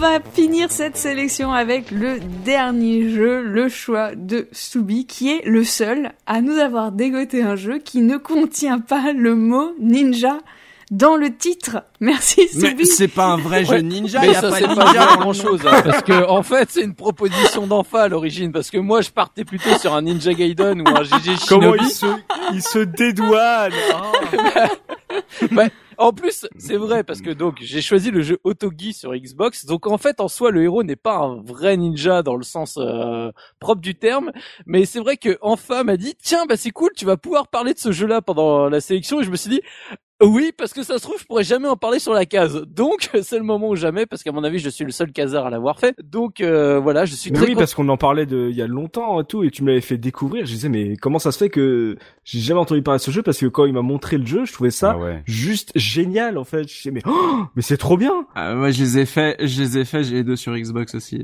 Ah toi on est deux. Qu'on complète. C'est ça. C'est sympa que t'en parles parce que c'est vrai que les exclus de la Xbox, c'est pas tous les jours qu'on en entend parler. ouais. Voilà. Et puis bah là, c'est surtout donc euh, pour euh, rappeler euh, aux auditeurs, donc on est sur un jeu de From Software. Bien avant que la série Souls euh, débarque et qu'en fait euh, finalement ils fassent plus que ça parce qu'il faut savoir que From Software quand même ils faisaient beaucoup d'autres jeux avant notamment les Armored Core ou ce, ou même les Kingsfield encore beaucoup plus loin. Et donc c'est vrai que maintenant on les voit euh, plus cantonnés aux Dark Souls, Demon Souls, euh, Bloodborne et Co mais euh, voilà à l'époque ils ont testé plein de choses et notamment bah en donc en décembre 2002 au Japon et chez nous euh, en septembre 2003 donc euh, est sorti Otogi le, le premier de deux épisodes sur Xbox exclusivité Xbox vous le retrouverez nulle part ailleurs qui fait que si vous l'avez pas aujourd'hui vous n'avez pas de Xbox vous n'avez pas le jeu vu que l'émulation Xbox euh, bah, C'est mort. c'est mort et bah du coup vous pouvez pas jouer au jeu donc euh, paix à votre âme. Donc voilà. Donc euh, en fait euh, pourquoi moi j'ai choisi ce jeu-là? Parce- tout simplement parce qu'en fait c'est euh, il faut savoir que bah moi c'est ce que j'appelle cette époque-là, euh, le début des années 2000, c'est on va dire le deuxième âge d'or de tout ce qui est euh, les, les beats all avec bah le on va dire le, le regain d'intérêt avec l'arrivée d'Onimusha, Dynasty Warrior et tout ce genre de jeux. Il y a eu Ouais, euh, ouais. Devil May Cry et, and compagnie. Il y a eu une vraie Kessen. euh, s'il te plaît. Euh, donc il y a eu une vraie, un vrai renouveau euh, de, de jeux justement euh, type euh, beat'em all et c'est un genre que j'adore et j'aimerais beaucoup qu'on fasse euh, un, un hors-série spécial beat'em all R euh, des années 2000 Je suis complètement pour. parce que je pourrais en parler de plein plein plein. Et donc Mhm. bah celui-là m'avait particulièrement marqué parce que en fait déjà un bah ça se passe dans tout ce qui est le Japon euh, médiéval. Donc moi c'est une thématique qui à l'époque commençait à me parler de plus en plus. J'étais j'y étais déjà sensible mais là j'ai commencé vraiment à m'y intéresser de plus en plus deux il y avait un côté bah j'ai envie de dire euh, série Souls avant l'heure puisque Otogi 1 est réputé pour sa difficulté et je vais en reparler parce que c'est vrai il la mérite c'était bien bien tendu euh, comme jeu. Et donc voilà, en fait, euh, le jeu, donc c'est en gros pour l'histoire, donc nous sommes un, un guerrier mort euh, ramené euh, dans le monde des vivants par une princesse, parce qu'en gros, on t'explique qu'il y a un sceau euh, qui a été détruit. Euh, je me rappelle plus bien de l'histoire. Je crois que t'es même lié à, à, à ce problème-là. Je crois que c'est parce que toi t'as volé un artefact et que ça a foutu le bazar et t'as Ouais. refusé de tuer ton père ou un truc dans le genre. Mais j'en suis pas bien sûr parce que c'est pas vraiment l'histoire qui m'a marqué dans le jeu. En fait, je crois qu'il vole une, il vole une arme et en fait, en fuyant de son, de son village, il ouvre une, enfin, il pète un truc qui fait que les démons peuvent, euh, voilà, envahir le, le- la terre. Et après euh, il je meurt. crois- euh, peu- voilà, mais en fait, peu de temps après. et il revient, et- il revient, mais il est pas, enfin, il est, il est maintenu en vie, mais sans vraiment être ni en vie ni mort. Oui, oui, c'est un, c'est un mort vivant la- c'est- bon, bien From Software. quoi. Oui. Voilà. Et donc, euh, et donc tu, tu es dans, dans ce délire-là, et donc tu dois euh, détruire, euh, bah, tout- en fait, re, j'ai envie de dire remettre, euh, euh, clarifier la situation pour, pour remettre tout ça euh, propre. euh, et donc tu dois tuer euh, un peu tous les démons qui passent, et, euh, et voilà, faire que, que du coup tout soit bien recellé comme il faut et, et compagnie, le, le, le monde euh, revit euh, comme il faut. Et donc tu es dans cet univers euh, féodal japonais qui, est- qui est qui est juste fantastique quoi qui est euh, au niveau de son C'est son coloré design, dans, parce- mes, dans mes souvenirs, hein. c'est hyper coloré comme Euh, jeu. Bah ça dépend des niveaux hein. il y a des niveaux ils sont Bof, hyper hein. sombres hein. c'est Moi, ça me rappelle Soul River. Je sais pas ce que t'en penses. Tu sais, c'est genre, euh, le, le- t'as des, t'as des zones dans Soul River comme dans Otogi où c'est genre En fait, c'est des dégradés de une ou deux teintes, Voilà. quoi, mais qui se déclinent sur tout Exactement. Donc euh, c'est en Ouais. fait tu vas avoir vraiment chaque euh, chaque niveau va avoir sa thématique de couleur, mais euh, tu as des niveaux qui sont très très sombres, des niveaux qui sont plutôt dans le bleu, d'autres dans le vert, etc. Mais la la vraie features de l'époque qui euh, sur lequel on, en- en gros on avait poussé le jeu, c'était le fait des environnements destructibles. Parce que euh, il y avait beaucoup de beat'em all. Et c'est vrai que celui-là, le fait qu'ils aient rendu alors tout n'était pas destructible, mais il y avait quand même un paquet d'éléments que tu pouvais détruire dans le décor. Et notamment le truc qui était assez euh, jubilatoire c'est que donc au niveau des coups tu avais le traditionnel en gros euh, coup faible coup fort et euh, pouvoir magique. Et donc le coup fort c'est- quand tu le faisais bien et que tu le faisais sur un ennemi ça projetait l'ennemi et tu voyais l'ennemi détruire tout un tas de trucs dans le décor. Donc tu avais bah, typiquement le, dans les premières missions tu te retrouvais dans un, essai- un espèce de, de temple japonais avec tous les panneaux en boîte et qui se referment qui coulissent et donc quand t'arrives et que tu mets un grand coup de, de sabre et que t'as le truc qui part et qui pète au moins 4-5 euh, panneaux en bois à la chaîne, c'est Énorme. C'était génial. Et donc, euh, mais ça pouvait vraiment influencer le level design du jeu parce que t'a- t'arrivais des fois, donc t'avais des environnements extérieurs, des missions en environnement extérieur, mais des missions en environnement intérieur. Et t'imagines, t'es à l'intérieur d'un bâtiment et là t'as, tu sais, une espèce de passerelle en bois qui est tout au-dessus de toi, sur lequel tu peux sauter et, et avancer. Mais si tu mets des gros coups de sabre à l'intérieur, et bah tu détruis l'ensemble de cette structure et, et bah du coup tu peux plus prendre appui dessus. En gros, t'as détruit ta mezzanine Hmm. quoi. Donc, Oui. euh, mais il y a, il y a une mission, par exemple, où tu arrives devant une pagode. Donc, euh, c'est les temples euh, où c'est en plusieurs étages. Je sais pas si vous voyez dans dans les trucs euh, japonais classiques qu'on voit un peu partout. Mhm. Et donc, tu arrives et en gros, on dit il faut que tu détruises tous les piliers. Donc, tu arrives, tu as plein de piliers au sol, tu, les détruis tous et la fin de la mission, tu as la pagode qui s'effondre euh, parce que bah t'as foutu le bordel quoi. Et voilà, donc tu peux détruire des murs, des mini maisons, euh, enfin des petits temples, euh, enfin les les certains sols, euh, t'as les ennemis quand tu leur euh, quand tu les frappes, du coup ils vont un peu s'incruster dans la pierre, tu sais ça va la pierre va se légèrement se déformer en arrière, tu sens qu'il y a eu un Oh, impact. c'est génial. Donc, euh, donc le jeu est vraiment fun pour ça. Bien sûr, aujourd'hui, c'est infiniment moins impressionnant que, que plein d'autres jeux qui sont sortis. Ah mais, bah pour les- ouais. mais pour l'époque, euh, je veux dire, quand tu sortais d'un Devil May Cry ou autre, d'un coup, t'avais quand même un, un sentiment de patate qui était vraiment, euh, qui était fun. Alors, chose bizarre, c'est que les, les environnements destructibles étaient super impressionnants, mais par contre, euh, le sentiment d'impact de ton personnage sur l'ennemi était un peu faiblard. Ça, ce qui fait que ça te faisait une sensation un peu, euh, un peu à, à, à mi-chemin. C'était, mais moi, voilà, j'étais fou de ce jeu. Euh, j'étais fou de, bah, justement de son, son bestiaire, parce que là, c'est tous les yokai. Euh, euh, japonais, mais des trucs les plus euh, hard que tu peux voir, que ce soit les têtes, les têtes d'oni volantes avec euh, les, Mhm. les talismans qui sont sur leur tronche, les slimes, les euh, les trucs vraiment vraiment bizarroïdes. Et euh, donc le jeu est découpé en missions. T'as 28 ou 29 missions de mémoire. Les missions sont assez courtes quand tu les connais. Hein. Tu les, tu peux les torcher en 3 à 10 minutes grand max. euh, mais mine de rien, le jeu est assez long. Il est bien dur. T'as ces missions comme ça euh, où, en gros, avant de commencer la mission, t'as un écran. On va te dire, bah voilà, dans cette mission, c'est ton objectif.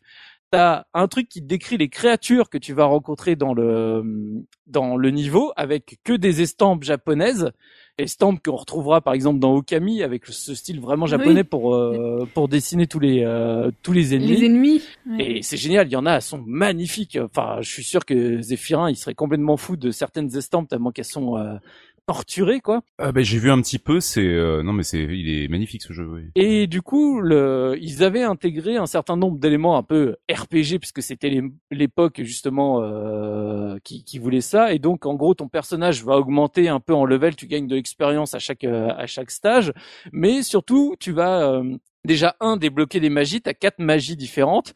Donc euh, Pareil, donc, pour tout ce qui est le folklore japonais que j'adore, donc euh, t'as le, en gros les magies étaient dépendantes de quatre maisons et les maisons en gros c'est euh, c'est Seryu, c'est euh, Gambu, c'est Suzaku et c'est euh, Byako, c'est-à-dire en fait euh, pour ceux qui lisent un minimum de manga ou qui s'intéressent à ce genre de de, de culture, c'est en gros des choses que tu retrouves à peu près partout qui représentent un- quatre divinités pour le nord, le sud, l'est et l'ouest. Alors du coup, tu as le dragon, le, le phénix, le tigre blanc et euh, la tortue serpent. Donc euh, je pense, je fais un appel à tous ceux qui aimaient Fujigi Yugi quand on était euh, plus jeune en manga. Euh, ils reconnaîtront ces quatre divinités. C'est des trucs qu'on retrouve à peu près partout dans plein plein de mangas et dans plein de jeux. Je te coupe euh, un petit peu, euh, Oui. Soubi, parce que effectivement, il y a des, des pouvoirs spéciaux sur le jeu Ninja Commando que dont j'ai parlé tout à l'heure. Et oui. Et quand tu et quand tu ramasses des, des parchemins, effectivement, tu as euh, un des ninjas qui se transforme en tigre blanc, un autre en dragon et un autre en phénix. Et t'as une attaque genre à base de quart de cercle aussi où tu balances une attaque Ouais, spéciale. voilà, ouais, tout à Il est bien complet, hein, Ninja effectivement- Commando. Ouais, ouais, mais Mais c'est parce effectivement- que ça, ça fait partie de la- l'astrologie chinoise. En gros, c'est tout ce qui est astrologie chinoise et, feng shui, je crois, de mémoire.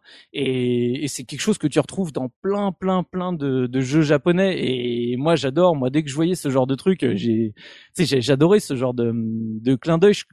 J'avais l'impression de commencer un peu à comprendre euh, ce qu'ils, ce qu'ils aimaient Oui. dans leur mythologie. Ou L'utilisation euh, récurrente du dragon, du Voilà. tigre, du coq et tout ça, d'accord, ok. Ouais, enfin là, il y a pas de coq, mais Oui, non, non, mais je comprends ce que où tu veux en venir. C'est vrai qu'il utilise, enfin, ils s'en donnent à cœur joie, hein, et c'est toujours super chaud. Samouraï Champloo, c'est génial. Oui, et, et du et du coup, ce que ce que ce que j'adore dans ce et euh, ben, par exemple, mais t'as, t'as des fois t'as dans certains mangas t'as as des utilisations qui sont un peu moins fines. Par exemple, c'est euh, ceux qui connaissent Kenshin le vagabond. Quand t'arrives dans les derniers tomes, Ah oui. t'as en gros un, le t'as Enishi Yukishiro, le, le dernier méchant de, Mhm. de Kenshin, et il a un vieux sous-fifre euh, justement euh, d'origine euh, chinoise, et il a quatre grands gardiens tout moches et tout pourris. Et en fait, ils ont chacun justement euh, un style de combat qui correspond à une de ces quatre divinités. Ouais. C'est voilà, c'était l'instant euh, culture geek. euh.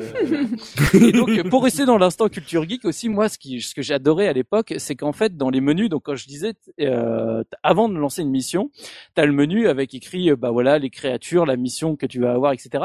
Et t'as plein de kanji un peu partout qui euh, qui apparaissent. Sauf que du coup à l'époque je comprenais pas le style d'écriture des kanji parce que j'avais vachement du mal à reconnaître. Et en fait c'est parce que en gros ce qu'il faut savoir c'est qu'en général en japonais t'as cinq styles d'écriture différents dans la manière d'écrire les kanji. Donc euh, le, le kaisho, c'est celui qu'on connaît le plus, c'est le truc euh, bien régulier, machin et compagnie. Puis après, tu as deux autres styles qui sont plus liés, plus tu, tu vas dans la rapidité d'exécution qui est le gyosho et le sosho. Et après, tu en as un autre qui est encore plus académique qui s'appelle euh, reisho de mémoire. Et le dernier, donc celui qu'on voyait là dans, dans Otogi, c'était le style tensho qui en fait correspond à vraiment l'origine des kanji à l'époque où on les gravait Wow. sur les os ou sur les pierres. Et donc en fait, c'est un truc où on, on faisait pas des variations au niveau des lignes, euh, tu sais, au niveau des épaisseurs C'est une sorte de vieux kanji en fait. Exactement. Ah, Et- et du donc- coup, Subi, c'est les Chinois ou pas? Ah oui, oui, bah tout Ah ouais, ça d'accord, vient ok, de- tout- ok, ah, mais ok. tout de toute façon, tous les styles d'écriture viennent de Chine. Hein, Oui, oui, oui, on est bien d'accord. C'est, mais en fait, c'était pour retrouver ce côté euh, rune, en fait, c'est de. Mmh. Mais ouais, de- voilà. Et donc j'adorais voir ce, ce style parce qu'en fait, il faut savoir souvent quand vous avez des calligraphies japonaises, euh, vous allez avoir les kanji, donc dans un des trois styles classiques, euh, kaisho, gyosho ou sosho, et vous avez toujours le, le en, en rouge, en petit tampon, le tampon du calligraphe. Et il faut savoir que les tampons des calligraphes sont toujours faits en style tensho et pas dans un autre style. Et donc en fait, c'est quand vous le voyez, vous avez pas l'impression que c'est un kanji, mais en fait, si, c'est bien des kanji, mais c'est en style très ancien, parce que bah, c'est les tampons, c'est donc gravé à l'ancienne, et donc, euh, donc voilà. Et donc j'adorais retrouver tout ce genre de petits détails dans dans ce jeu. Et donc comme je disais, il y a un côté un peu RPG. T'as- t'as- tu augmentes tes niveaux, t'as les pouvoirs, et du coup, les pouvoirs, déjà, le, premier niveau, fallait les trouver dans euh, les missions, sinon bah, tu les débloquais pas. Et donc, en général, c'est tu détruisais des éléments du décor qui permettaient de découvrir l'élément. Après, le niveau 2, c'est tu les achetais en général dans la boutique avec justement les, les points que tu avais gagnés.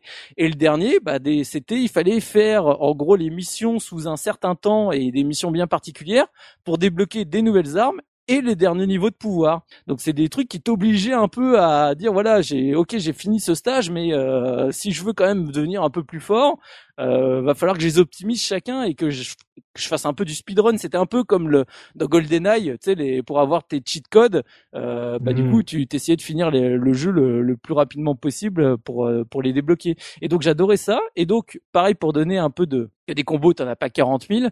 Euh, du coup, t'as euh, quatre ou cinq styles d'armes de mémoire. Il y a- je crois qu'il doit en avoir quatre. T'as le- l'épée euh, standard, l'épée longue à deux mains, en gros, le, le double, la double lame et euh, une lance, quoi. Euh, et donc, pareil, ça variait un peu les plaisirs parce que bah, chaque arme se manipule pas du tout de la même façon. Et donc, euh, bah, quand t'arrivais dans ce menu, tu choisissais un peu le l'arme que tu que tu allais prendre pour euh, pour le jeu.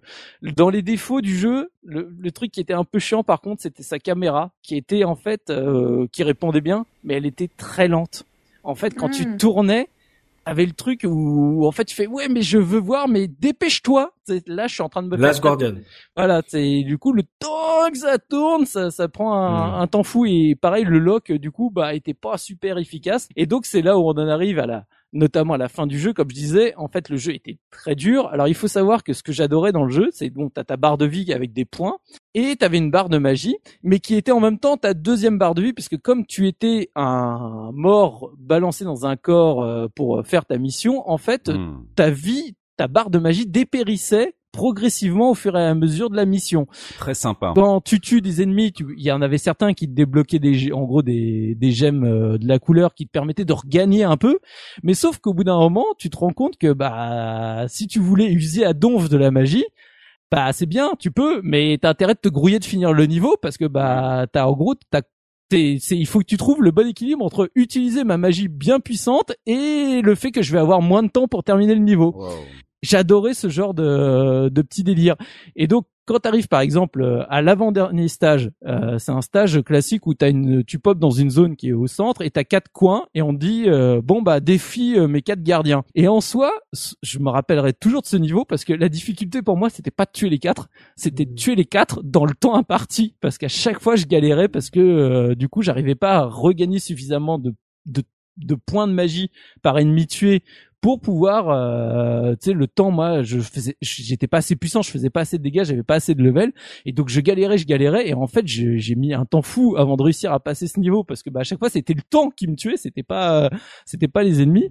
Et après alors quand t'arrives pour le plaisir du boss final c'est juste pour vous décrire. Donc euh, t'arrives euh, boss final super classe machin et compagnie. Donc bon il te fait des attaques euh, il, il va un peu vite euh, il pompe un peu la machine euh, pour euh, bon t'arrives à passer la première forme tu dis ok ça va alors en fait dans sa première forme tout est à peu près bien esquivable. Il te balançait juste une boule qui était une boule, euh, elle, poison au niveau de ton énergie. Pas au niveau du temps, mais poison au niveau de l'énergie. Donc à partir du moment où tu l'as pris, une fois, tu l'as, t'as le poison jusqu'à la fin du, du combat. hein. Donc euh, t'as intérêt de te dépêcher pour achever les deux dernières formes. Une fois que tu passes à la deuxième forme, et ben c'est le même, en un peu plus rapide, un peu plus fort. Et du coup maintenant euh, les attaques, je crois même de base font le poison. Et puis quand tu à la troisième forme, il fait encore plus mal, plus rapide et etc. En fait à la dernière forme, il va tellement vite que le lock te sert plus à rien. De toute façon, t'as pas le temps de le locker ou autre. Et ce qui fait que, en gros, j'ai ragé.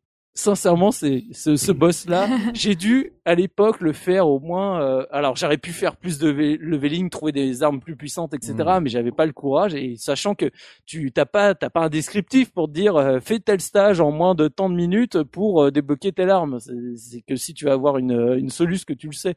En Ouais. tout cas de mémoire, j'avais pas trouvé le moyen de d'avoir cette info. Et donc du coup, à l'époque, euh, sincèrement, le boss j'ai dû le faire 50 fois de suite à minima.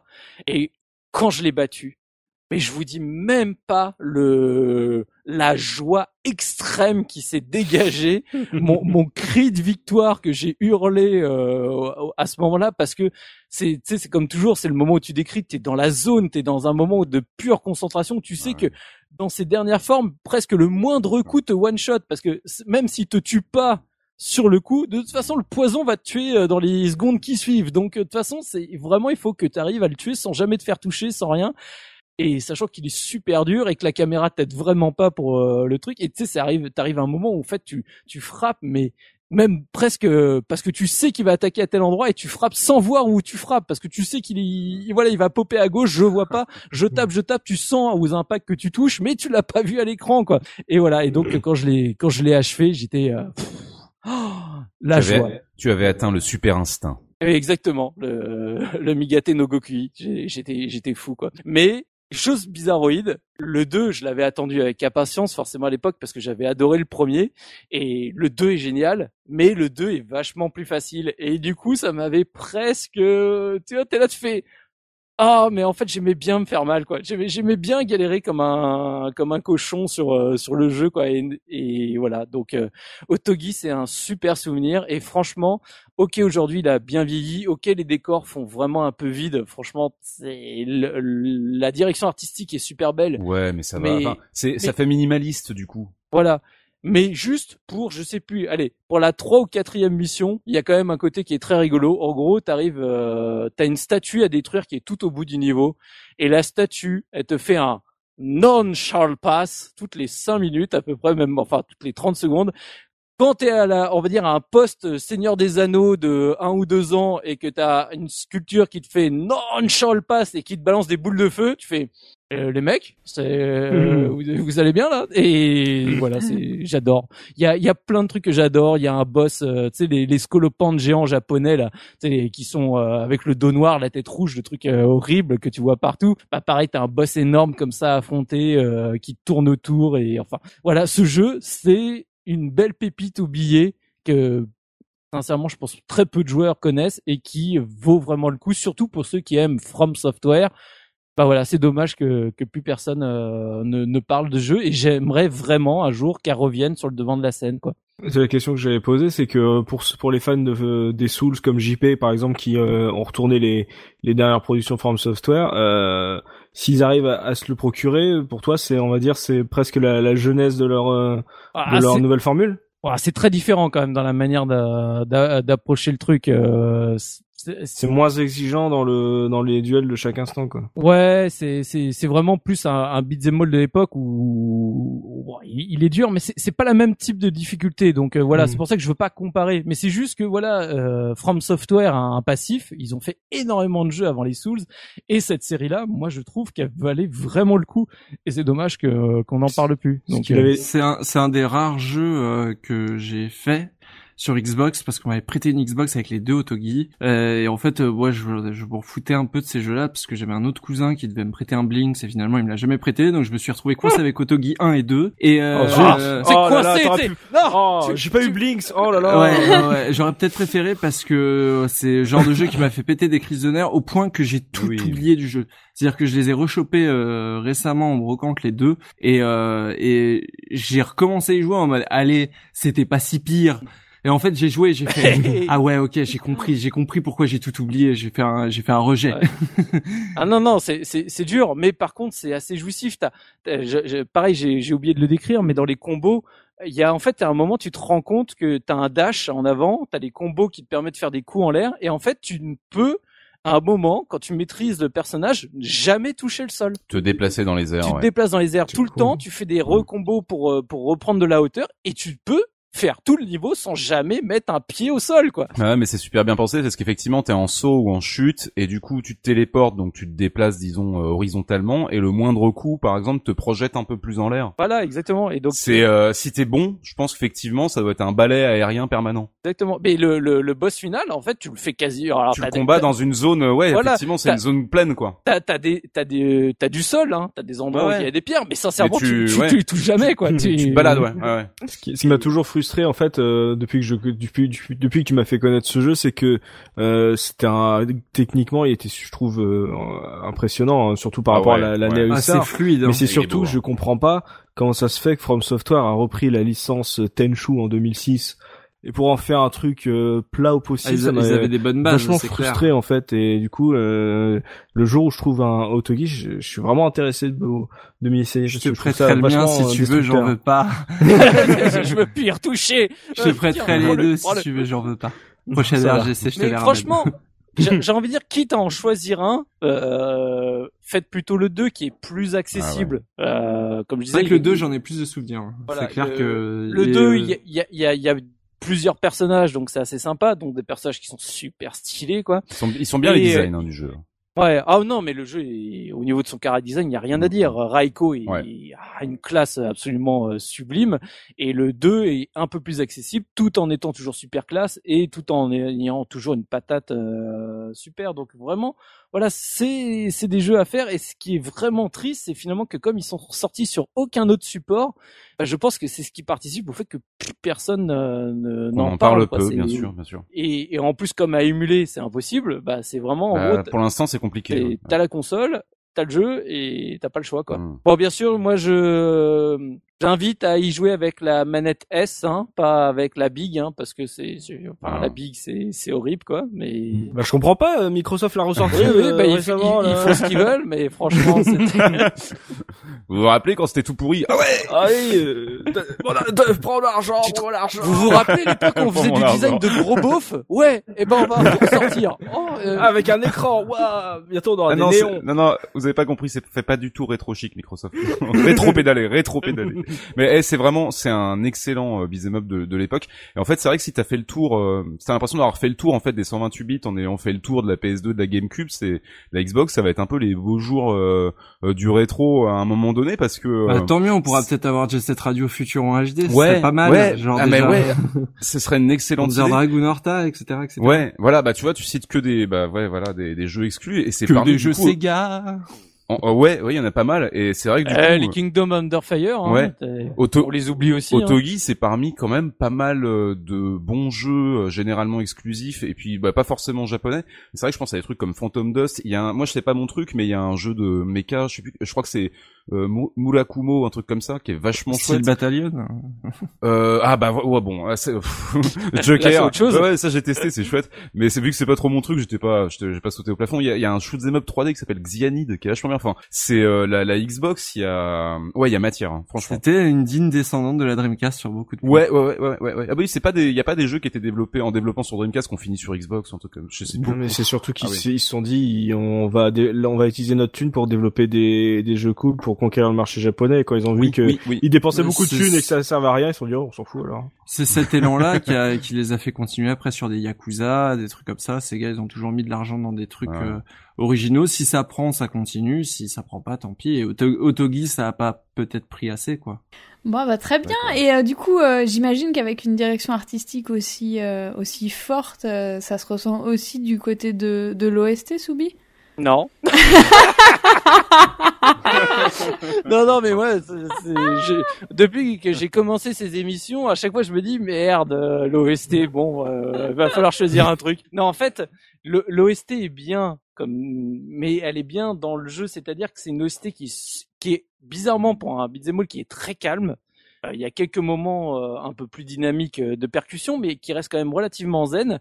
Mais en fait, elle est très discrète. Tu, elle est, elle s'impose pas du tout à toi. Et ce qui fait que bah quand tu l'écoutes comme ça euh, seul, euh, t'es là, tu fais euh, bon, bah une nouvelle fois, ça va être encore la lutte pour euh, trouver ce qu'est la celle que je vais choisir. Puis en plus, de toute façon, pour être tout à fait franc, moi l'OST, je l'ai même pas trouvé complète hein, sur le net. Hein, je j'arrive pas à Mm. trouver les, les morceaux euh, en entier. Donc euh, alors pour revenir, bah du coup, on a réussi avec euh, heureusement que Zephy était là à trouver les les quatre compositeurs euh, crédités pour pour cette OST. Donc il y a Yuki Ichiki, il y a Yukinori Tadaka Takada, putain, alors Gérald c'est dans l'autre, euh, Tsukasa Saito et Yuji Kanda. Donc c'est les quatre crédités et donc euh, moi j'ai choisi donc euh, la track 15 parce que j'ai même pas les titres donc euh, ce sera un numéro. Donc après la la, la seule musique point, Seule musique, oui. point MP3 ce sera track 15 euh, C'est MP3. C'est assez ouf, hein, pour un jeu de post 2000, hein, quand même, hein, je Oui. trouve. De quoi Et- bah que euh, ça soit si euh, si peu, euh, on va dire, documenté sur Ah euh, d'accord, d'accord. sur ça, tu vois. Ah ouais, Je c'est trouve ça bizarre. Mais moi, j'aime- moi, j'aime bien l'idée que la musique soit super. En fait, c'est des gros. Les Japonais, ils, ils prenaient des gros risques à une époque, et en fait, ça va avec l'ambiance du jeu. En fait, Bah tu oui. te dis ouais, tu vas avoir un truc rock'n'roll, rock'n'roll vénère à la Devil May Cry. Rock'n'roll. On l'a entendu, celle-là, elle reste au montage. hein. Bon, voilà, à prendre ou à laisser, rock'n'roll. Euh, on s'attend à un truc vénère, et puis non, effectivement, t'as un truc superposé, c'est de l'ambiance. Bah, à la même époque, sur euh, sur euh, PS2, t'as R-Type Final, qui a une musique, enfin qui est super atmosphérique et qui va avec une histoire toute chelou, alors que ça reste un shoot'em up, tu vois. Et Bah oui. tente des trucs. Ensuite, oui, on aime ou on n'aime pas, ça je comprends, mais j'aime bien Mais- le, la prise de risque. Mais au moins, elle est hyper japonisante. Justement, Voilà, c'est quelque chose qui est, très. c'est bien, c'est un parti pris qui est bien Voilà. pensé, ouais. Euh, en gros, en quelques notes, euh, tu dis ok, je suis au Japon, quoi. Tu sais, c'est Ouais, avec ouais, les percus, les, les, les, les sonorités bien bien japonaises. C'est pour ça que j'ai choisi celle-là parce que c'est vraiment la plus marquée japonaise. Mais de toute façon, le jeu, c'était vraiment, c'est, c'était à fond. Euh, on joue la carte euh, japonais. Euh, Raiko, quand il, a- il- quand il démarre dans n'importe quel euh, stage, en fait, il apparaît dans les fleurs de cerisier et hop, il tombe euh, pas, euh, tu sais, après être apparu. Tout est dans la classe, euh, comme j'adore la Et jaquette. après, il va jouer sur la bande d'arcade en et tout. La jaquette, elle déchire.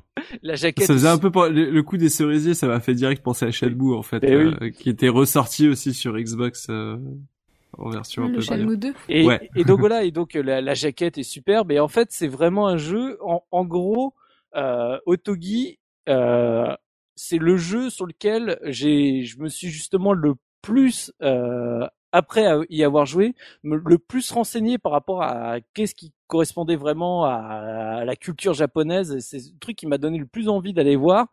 Et en gros, c'est une de mes, un des jeux sortis en Occident, qui a parmi les plus grandes pattes japonaises, vraiment culture japonaise, avec euh, ben, un jeu qu'on va enregistrer la semaine prochaine euh, et qu'on vous allez bientôt voir en émission régulière Oui. sur la case, qui lui est pour le coup, euh, en gros, si je devais faire un top 3, le prochain c'est le top 1 et lui il est en top 2 quoi, en position vraiment. euh, si je ne vous pas aimez de le Japon, parle. Attends, tu me vois pas du tout de quoi je parle?